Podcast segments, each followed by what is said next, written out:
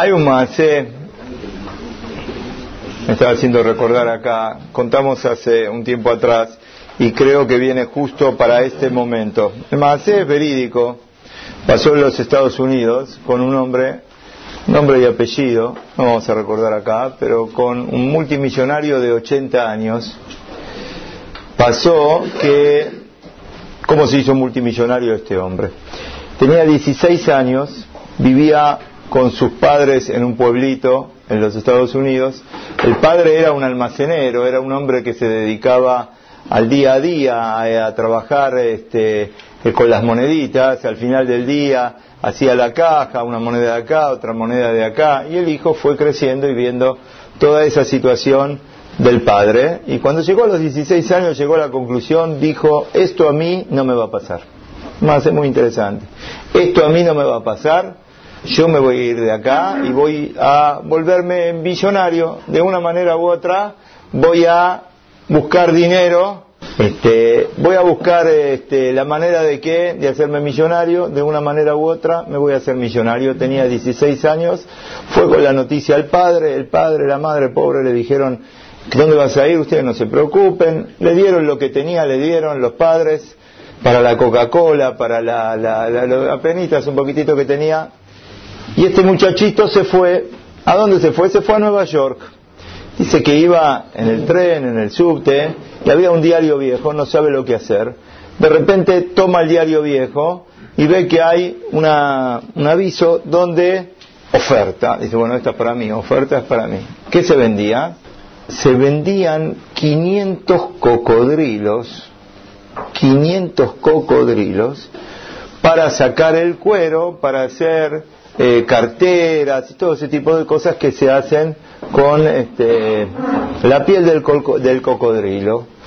A un precio especial, liquidación, agarró unas moneditas, teléfono, quería saber cuánto es el precio de los cocodrilos, la oferta esa que tienen, 800 dólares cada cocodrilo, le contestan por teléfono, 800 dólares cada cocodrilo son ¿Cuánto es? 400 mil dólares, no tiene ni para la Coca-Cola, y él quiere invertir en qué? En 400 mil dólares. Pero empieza a hacer contactos con fabricantes, con distintas empresas que se dedican a, este, a todo este tipo de carteras, cueros, etcétera, y eh, hace los contactos, en dos minutos lo tiene vendido. Tiene vendido, empieza a pelear el precio como buen comerciante, sí, lo que valía 800 lo saca creo que en 500, se gana 300 dólares por cocodrilo. ¿Cuánto ganó Chic Chac en un momento?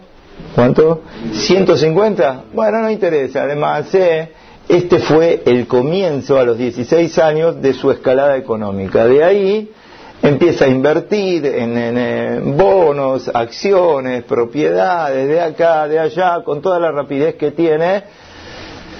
Pasaron 64 años, 64 años, ¿cuánto tiene ahora? 80 años, 80 años es multimillonario, la, la, fortuna de él es incalculable. El nombre que traía el libro donde lo leímos es un libro que se llama Es Hayim, así se llama el libro, Seton dice ahí, es el nombre de quién? Del millonario. Este es el nombre del millonario, 80 años, no se casó, no tuvo hijos, estuvo metido tanto en todo lo que era trabajo, se olvidó, la vida le pasó, llegaron a los, llegó a los 80 años, así quedó. Los 80 años, cuando ya está solo, empieza a mirar y dice, ¿qué hago con toda la fortuna que tengo? Entonces se le ocurre una idea, ¿Qué idea? Va a construir un palacio, va a ser un palacio. ¿Para qué quiere un palacio? ¿Cuántas habitaciones necesita una persona de esa edad y que vive solo? Va a ser un palacio con 100 habitaciones. ¿Para qué quieres un palacio con 100 habitaciones? Así, hecho fiadura. Este, a cada uno no tiene, no, mando Shizawi, dirían nuestros abuelos, no tiene lo que hacer, entonces ¿qué hace? Empieza a hacer y lo, hace, realmente lo hace, y no solamente lo hace, en el medio de, este predio donde, donde, predio donde tiene este, el, palacio, hay un jardín grandísimo y construye con un arquitecto, después de dos años de trabajo, una piscina enorme, una piscina enorme, que la verdad que es un lugar de lujo, con luces, con esto, con lo otro. Muy bien. Cuando termina, ¿qué hace? Se contacta con la gente del pueblo de donde él salió cuando tenía 16 años y están los ex amigos de él, toda la gente que conocía a la familia de él y demás, manda 100 pasajes, 100 pasajes porque quiere que vengan 100 personas conocidas de él de su ciudad natal para que vengan a ver lo que él hizo. Estas 100 personas vienen, estamos sintetizando un poco para pasar el más rápido, este, estas personas vienen, los lleva a pasear, los, les muestra todo lo que hizo, miren esto, miren lo otro, acá está, ninguna pieza era igual que la otra, pa, pa, pa, pa, les muestra todo, vengan que lo llevo al parque. Lo lleva al parque y se detiene la piscina. Cuando se detiene la piscina le dicen, miren, yo les quiero contar, yo vi lo que sufrió mi papá, monedita tras monedita, este, hizo así, después trabajó y nunca tuvo nada, y, toda la vida fue así, y yo ahora me hice multimillonario, como le dije a mi papá, y en homenaje a mi papá, tengo algo para ofrecerles. Uh, empiezan a mirar, nadie entiende nada lo que pasa. Esperen, les dice, aprieta un botón. Cuando aprieta un botón, de la piscina había unas este, puertas abajo en el fondo de la piscina, se abren las puertas empiezan a salir cocodrilos. Uno, dos, tres, cuatro, trece cocodrilos. Hace mucho que no van al zoológico. Trece cocodrilos con los dientes bien filosos empiezan a salir de ahí adentro. Están todos ahí, ellos están afuera de la piscina. Y todos los miran y este Mejnun, ¿qué quiere? ¿Qué es lo que quiere? Dice, no, les voy a explicar. La mitad de mi fortuna estoy dispuesto a darle al que se anime a cruzar la pileta, tirarse al agua y cruzar 20 metros, es todo lo que era que la pileta eran 20 metros. Al que se tire, después de haberse tirado y después de haber cruzado y salir vivo, ¿se entiende? Le doy lo que me pida, un solo pedido, ¿eh? eso sí, dos pedidos no. Un solo pedido. Me pide hasta la mitad de mi fortuna, ¿cuántos serían? 500 millones de dólares. Hasta 500 millones de dólares, que es la mitad de mi fortuna, estoy dispuesto a darle, pero una sola vez. Si me pide dos cosas, no le doy, le doy una sola cosa. La primera cosa que me pide, le doy, la segunda, no le doy. ¿Está bien? ¿No? ¿Quién levanta la mano? ¿Quién se tira? Señor Embe, ¿usted se anima ahí para, para... Bueno, ¿quién se anima? Todos se miran. Silencio. Alberto, ¿vos qué decís?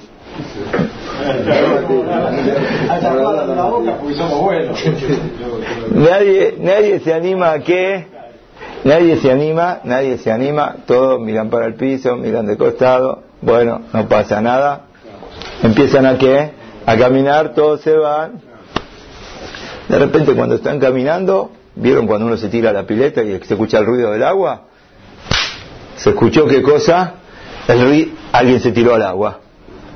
Todos se dan vuelta y lo ven a uno, otra que mariposa. Este empieza a nadar, nadar, nadar, nadar, nadar, nadar. De repente se ve en el agua un poquitito de sangre un poquito de sangre, cada vez un poquito más de sangre, y pobre hombre que sigue corriendo, corriendo, nadando, nadando, nadando, subió del otro lado.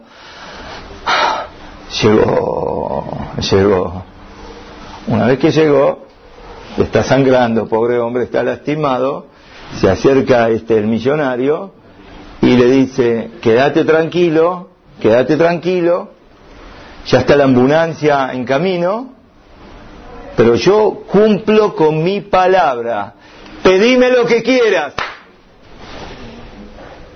Y este hombre le dice, quiero saber quién fue el basura que me empujó al agua.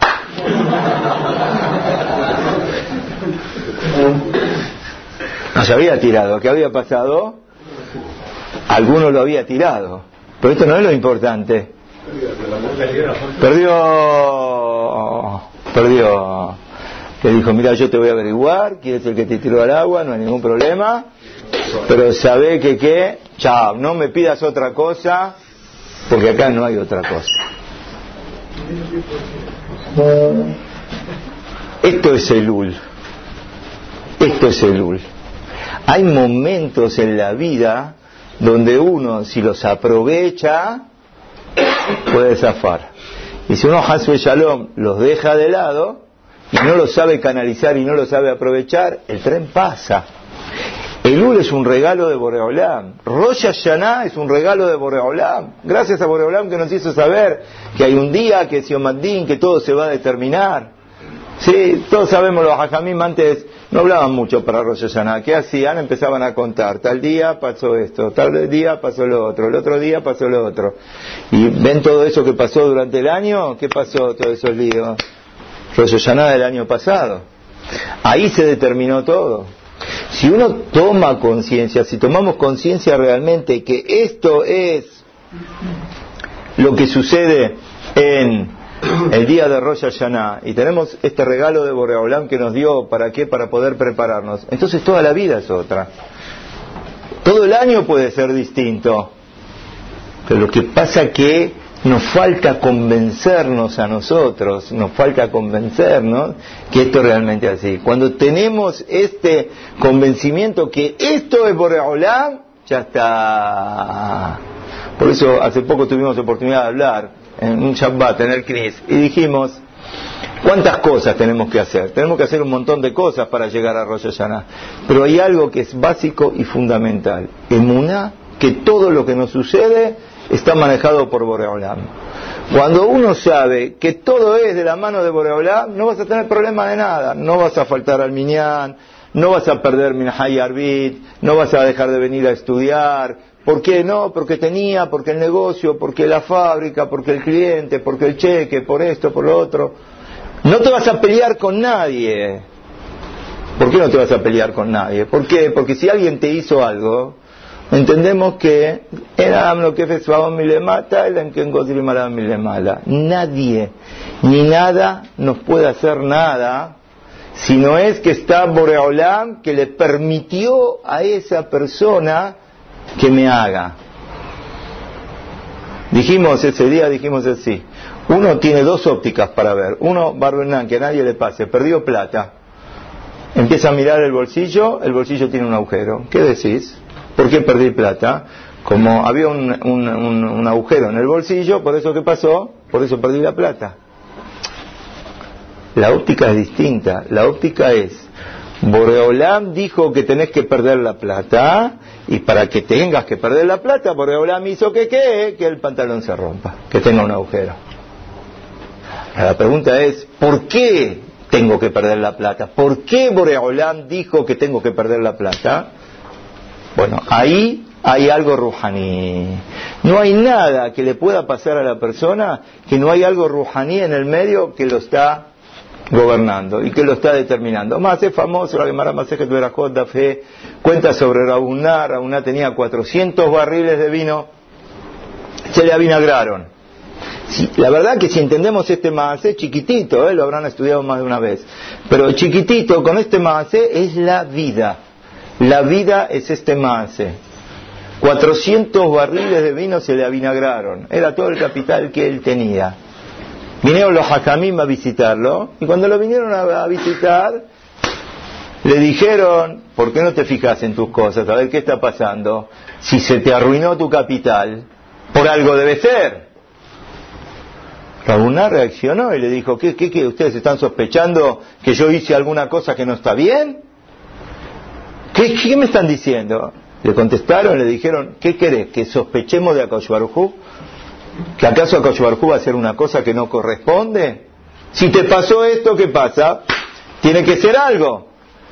Empezó a investigar, díganme, parece que tenía un empleado que le sacaba, que le robaba, que no le daba, y entonces él, cuando le tenía que pagar, un nariz, ¿no? Se llama una, una persona que cobra un porcentaje del terreno.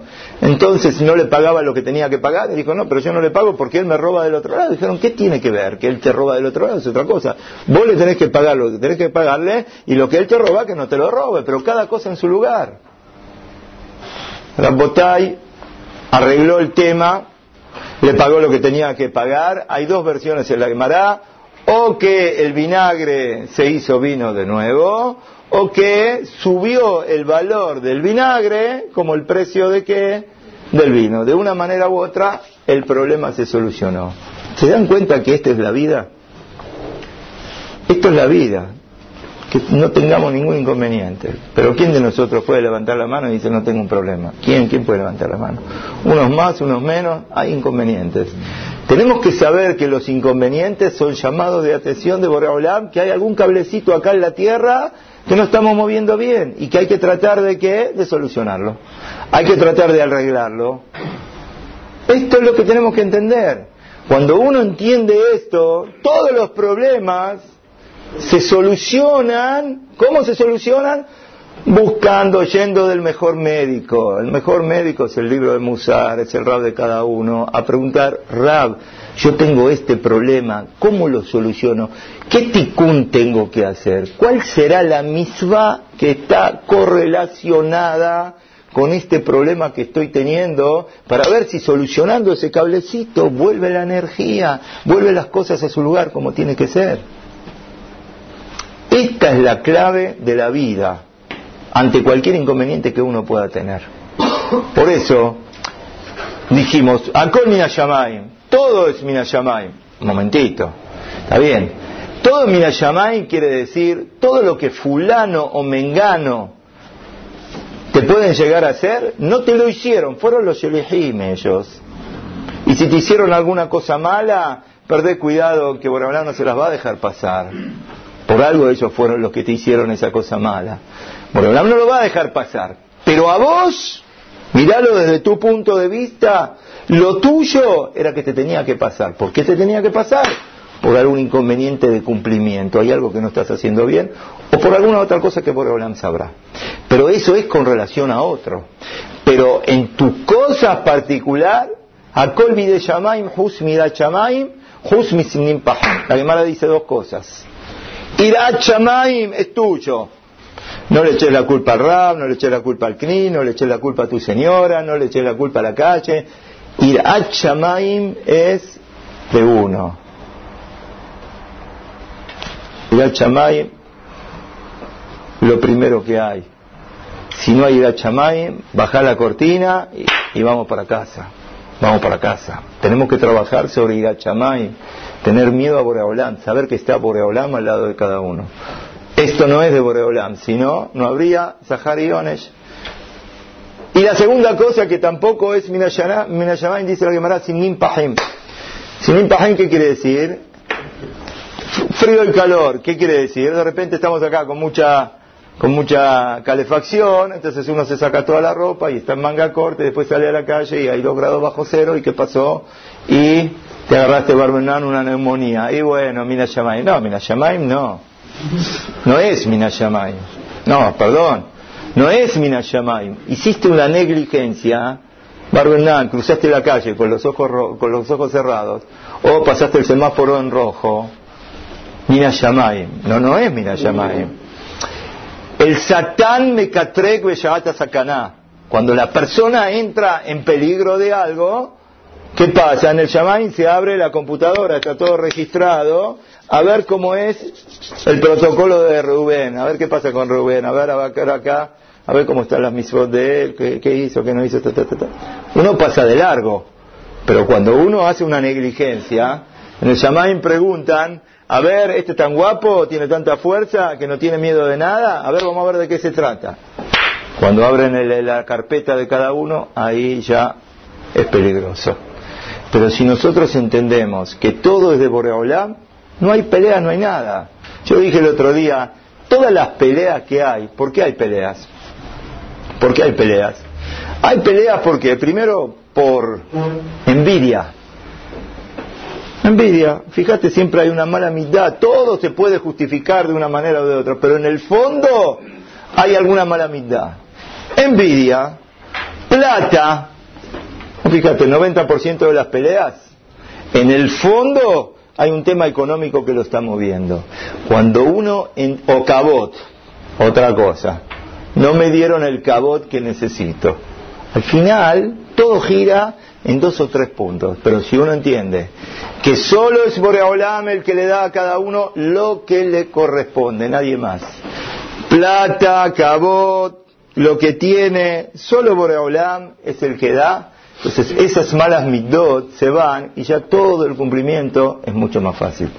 Por eso yo les quiero decir a ustedes, en esta oportunidad que tenemos de estar, saber valorarnos cada uno y uno de nosotros como Yehudim. Tenemos este regalo, regalo de Boreolam que nos dio Neshama Shenatata Bi Tehorah.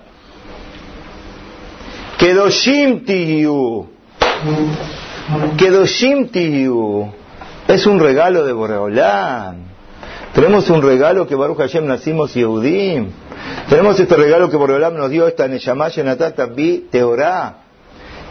Y el gran problema, por lo menos lo que yo entiendo, anoche estábamos dando un shiur ahí en el Knis esta tarde, y tocamos este punto un poco, dije, bueno, lo vamos a hablar acá, desarrollarlo un poquito. Yo creo que el gran problema que nos toca a todos nosotros que vivimos en esta época y en este país es la influencia de la calle. La influencia de la calle. A veces, Hasbe Shalom, se nos meten las cosas de los Goim, se nos meten dentro nuestro. Como vivimos tanto con Goim, desde el portero hasta los clientes, hasta los proveedores, hasta la radio que escuchamos, hasta todo lo que vemos, estamos tan mezclados con los goim, tan mezclados, que a veces nos olvidamos de saber valorarnos como Yehudim, lo que es la Neyamá de un Yehudí. A veces no nos damos cuenta la diferencia que hay entre un Yehudí, incluso el Yehudí más alejado el más alejado. Hay dos Sipurim para contar. Uno lo voy a contar rápido, en la época de la Shoah, donde había un Yehudí que se había casado con una Goya y había Barbenan tenido seis hijos Goim. Seis hijos, todos Goim. Cuando los nazis empezaron a buscar, tenían registrado que, que este es. Este Yehudí lo fueron a buscar para mandarlo al gueto. Cuando lo fueron a buscar para mandar al gueto, saltó la señora, la Goya y los hijos, empezaron a gritar, no, no, no, que judío, que no judío, no, eres goy, es como nosotros, ta, ta, empezaron. Vinieron los vecinos, se armó un bárbaro, los soldados que lo habían ido a buscar se frenaron un poco, el que comandaba dijo, bueno, está bien, vamos a darle una chance. ¿Qué chance? Había un CNIS cerca, lo llevó al CNIS, ya estaba el CNIS para tirar abajo, ya la gente que estaba allá se había cebado y sacó un Sefer lo tiró al piso y le dijo a este Goy, a este Yehudí casado con una Goya, ¿con qué? Con seis hijos. Bueno, pisa el Sefer Torah y con esto vas a demostrar que no sos Yehudí. Dijo, no, yo no voy a pisar el Sefer. El Yehudí más alejado no hace falta que venga el momento ese para sentirse el valor de ser Yehudí. Nosotros tenemos este regalo. ¿Qué tenemos que copiar de los Goim? ¿Qué tenemos? Tenemos que convivir con respeto, con altura, buen día, saludamos al portero, tenemos una palabrita, pero ¿hasta dónde? Saber el lugar que nosotros tenemos como Yehudim. A veces nosotros no lo valoramos y a veces los goim lo valoran. Acá hay un masé terrible, cuando lo leí me hizo temblar. Miren lo que pasó. Había un hombre que trabajaba en la Hebra en Israel, que tenía una relación muy especial con un cura, un cura de Suiza. Empezó a, contar este hombre de la Hebra Kadisha la historia de la vida de él, lo que le pasó en la Segunda Guerra Mundial, y dijo, este cura es Hasideum Mota Olam. No es un goy normal, este es Hasideum Mota Olam. Reconoce a Am Israel y es muy especial a pesar que todos sabemos lo que hizo la iglesia Shemam en la época de la Segunda Guerra, y sobre todo los curas, ¿no? Otro tema, la cosa es que tuvieron parte en toda la destrucción que hubo. Este cura del que yo estoy hablando siempre estuvo en contra. Y no solamente estuvo en contra de la iglesia, sino que participó en que yo me salve. Si yo me salvé y hoy estoy acá, dice este hombre de la Jabra Cantillá, ¿gracias a quién? Gracias a este cura. Siempre habló de la mentira grande del cristianismo en la época de la Shoah y dijo que él cree en el Dad de Israel, siempre decía lo mismo. Estoy contando este más, ¿eh? para aprender a valorarnos como Yehudim y a no copiar las cosas de los Goim. Dejarlo al Goy donde está. Yo tengo la Neshama mía que este hora. Sabe valorarte como Yehudí. Mirá lo que hace este Goy. Yo siento un agradecimiento a este Goy que salvó mi vida. Y hasta hoy tengo relación con él. Y cada vez que él viene a Eres Israel, me viene a visitar. Les voy a contar lo que me dijo la última vez que estuvo conmigo. Este sacerdote, sabiendo la verdad, quiere ser sepultado en una tumba en un cementerio judío. ¿Estás escuchando lo que pasa acá? ¿Dónde escuchamos que un goy quiere ser enterrado en dónde? En un cementerio judío. No solamente un goy, ¿de quién estamos hablando acá? De un cura. Me mandó el testamento de él donde él renuncia a ser enterrado como entierran a los Goim y quiere ser enterrado de Keber Israel. Y me pide a mí que me ocupe de solucionarle el tema. No sé lo que hacer. Cuando me llega esta noticia, es, conocido, es una alajá, no se puede enterrar a un Yehudí al lado de un Goy, a un Goy con Yehudim. Entonces, sé que no. Pero por el otro lado, tengo un compromiso con este hombre, por lo menos voy a intentar averiguar, capaz, Hasideu Mota. Cuenta que entró de Rabel Yashib y le hizo la pregunta. Por más que le expliqué al Rab el Hasidut de este Goy y cuánto ayudó a los Yehudim, el Rab dijo clarito qué cosa. No va, no va. No hay ningún permiso para enterrarlo.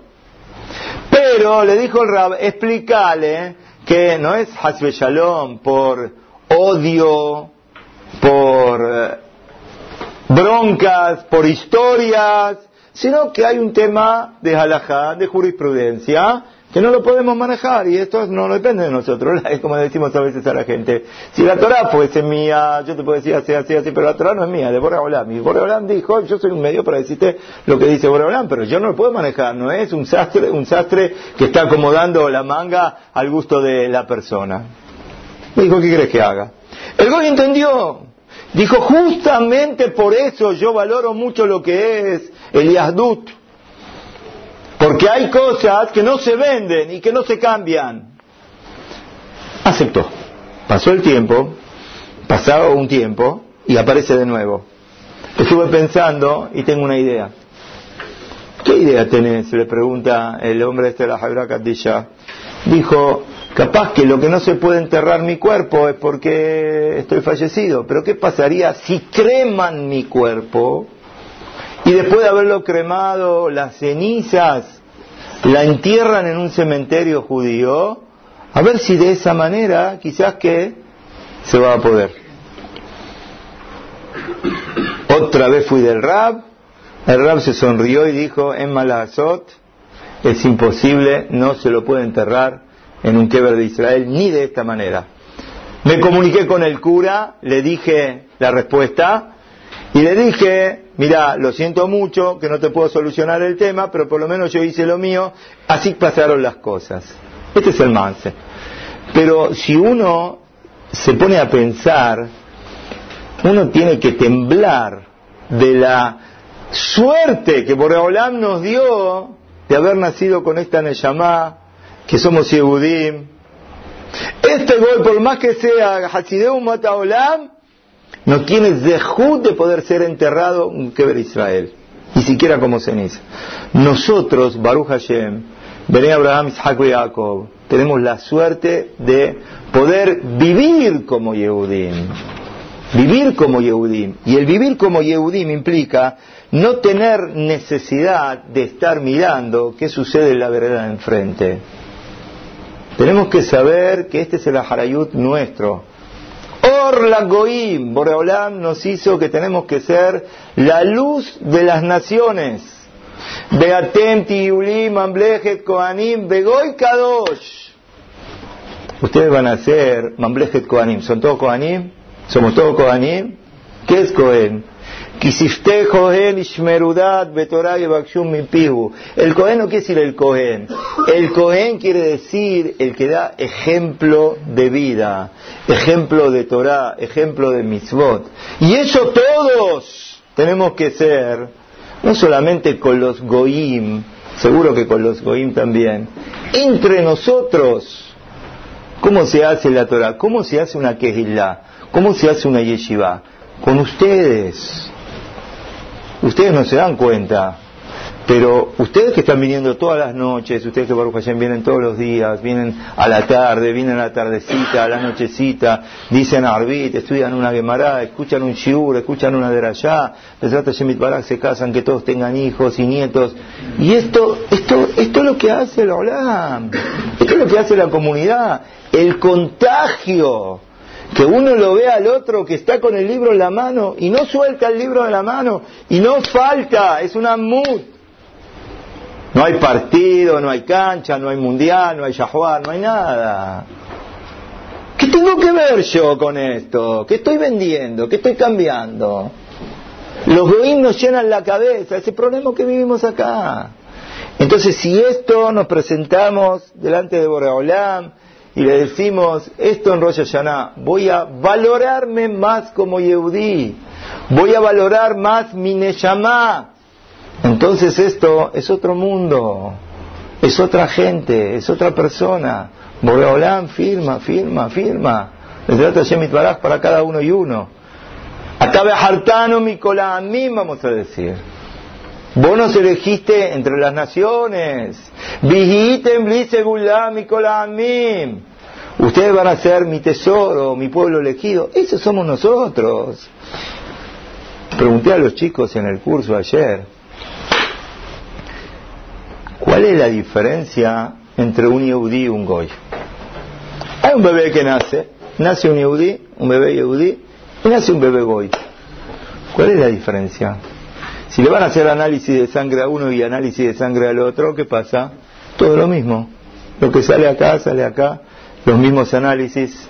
Si le van a hacer una tomografía de todo el cuerpo, es lo mismo. ¿Físicamente hay diferencia? No hay. Uno saltó y me dijo, misbot. Dije, tenés razón, misbot. Nosotros tenemos 613 misbot. Hay, lleva misbot venenoah, que no son siete nada más, que se van agregando, se hacen como 30 misbot venenoah, pero le hace 30 contra 613. Pero ahí no termina la diferencia. La diferencia es más verdadera, es la Neyamá, de a dónde viene la raíz de la Neyamá de cada uno y uno. Hacemos Abdalá, ¿no? Cuando llegamos al Shabbat, pensemos quiénes somos. Hamavdil ben Kodesh lehol, ubenor la uben Israel amim la misma diferencia que hay entre la luz y la oscuridad. En Israel Amim es la misma diferencia. Nosotros nos damos cuenta de eso. Nosotros pensamos, pensamos que todo, todo lo mismo. No es todo lo mismo. No es todo lo mismo. Bueno, hay muchas cosas que somos iguales. No. Tenemos que aprender a valorar lo que es la Neyamá del Yehudí. Veíamos un macé que trae el Rab Tauber, le tocó en Estados Unidos un caso terrible, la verdad que lo leíamos y temblábamos. Un jovencito de 18 años, Barbenan, que nunca escuchemos, se enfermó gravemente.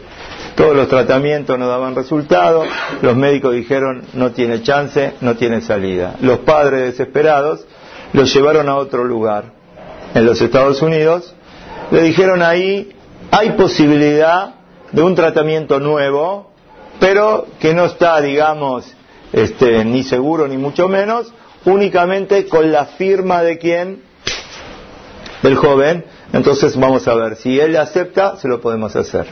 Ya está, otra chance no hay. ¿Qué hizo? Los padres quieren que por favor, Barbenan, que nunca escuchemos, están desesperados.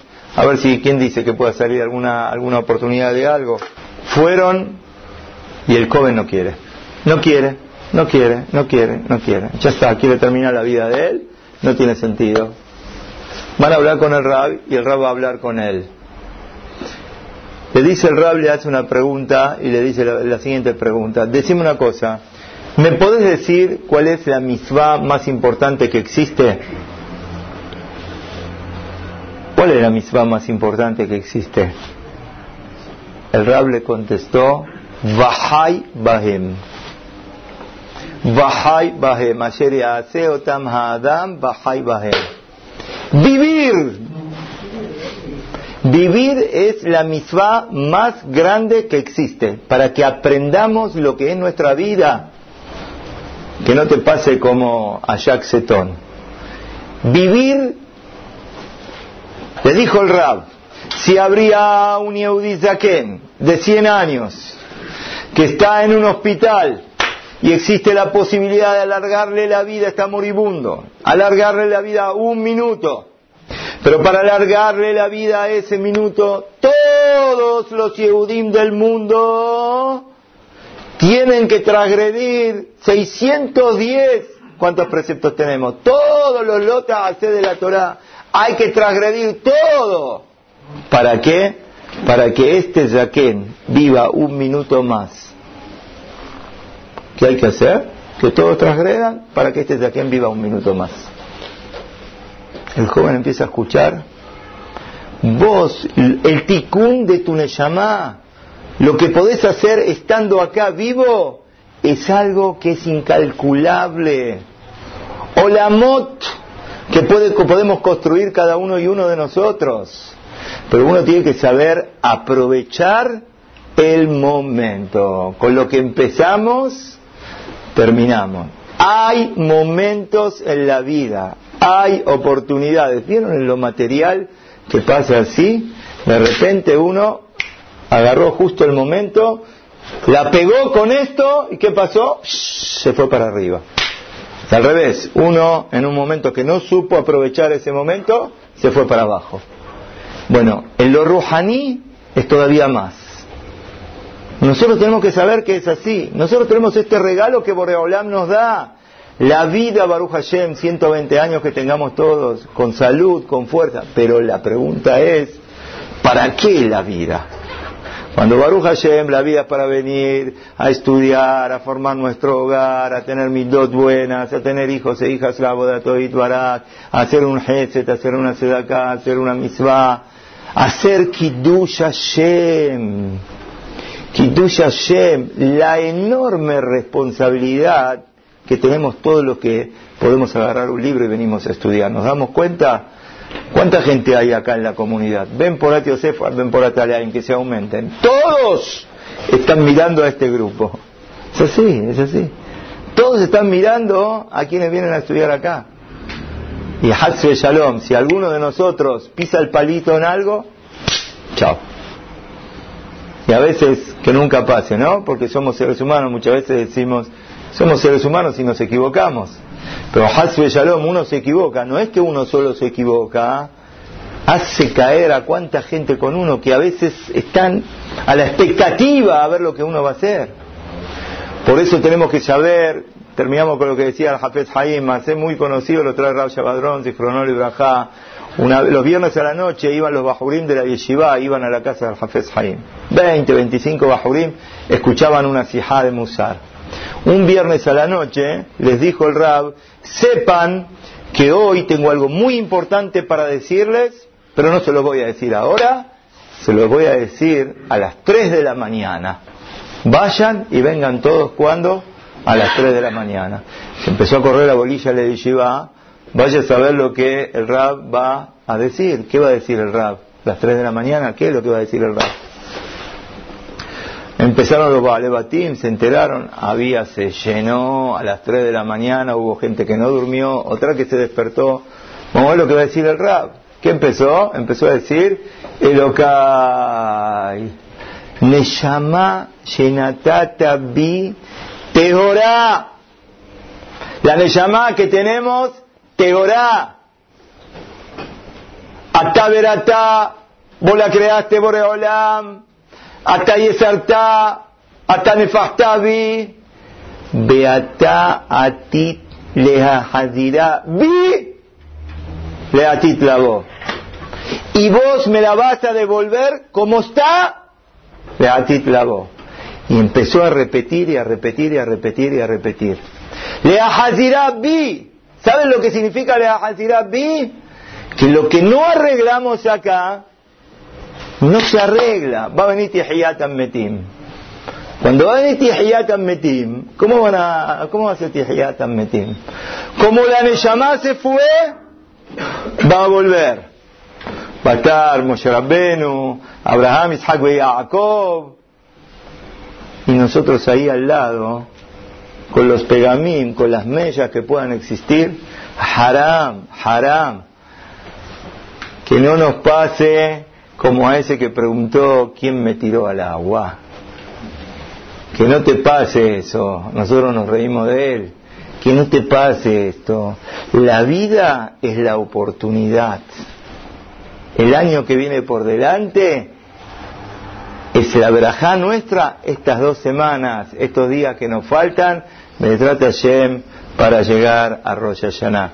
Y razón, quiera Boreolam, que nos dé Da'at, tranquilidad mental para pensar qué estoy haciendo, qué tengo que le taquen, qué tengo que arreglar, cómo tengo que vivir, qué ejemplo de vida que tengo que dar para que Vedrata Hashem Baraj, Boreolam nos dé un año de Ketibaba, Hatimatová, Lehaim, un Shalom para todo, a Israel, para la Kehilá y para cada uno y uno de nosotros. Amén.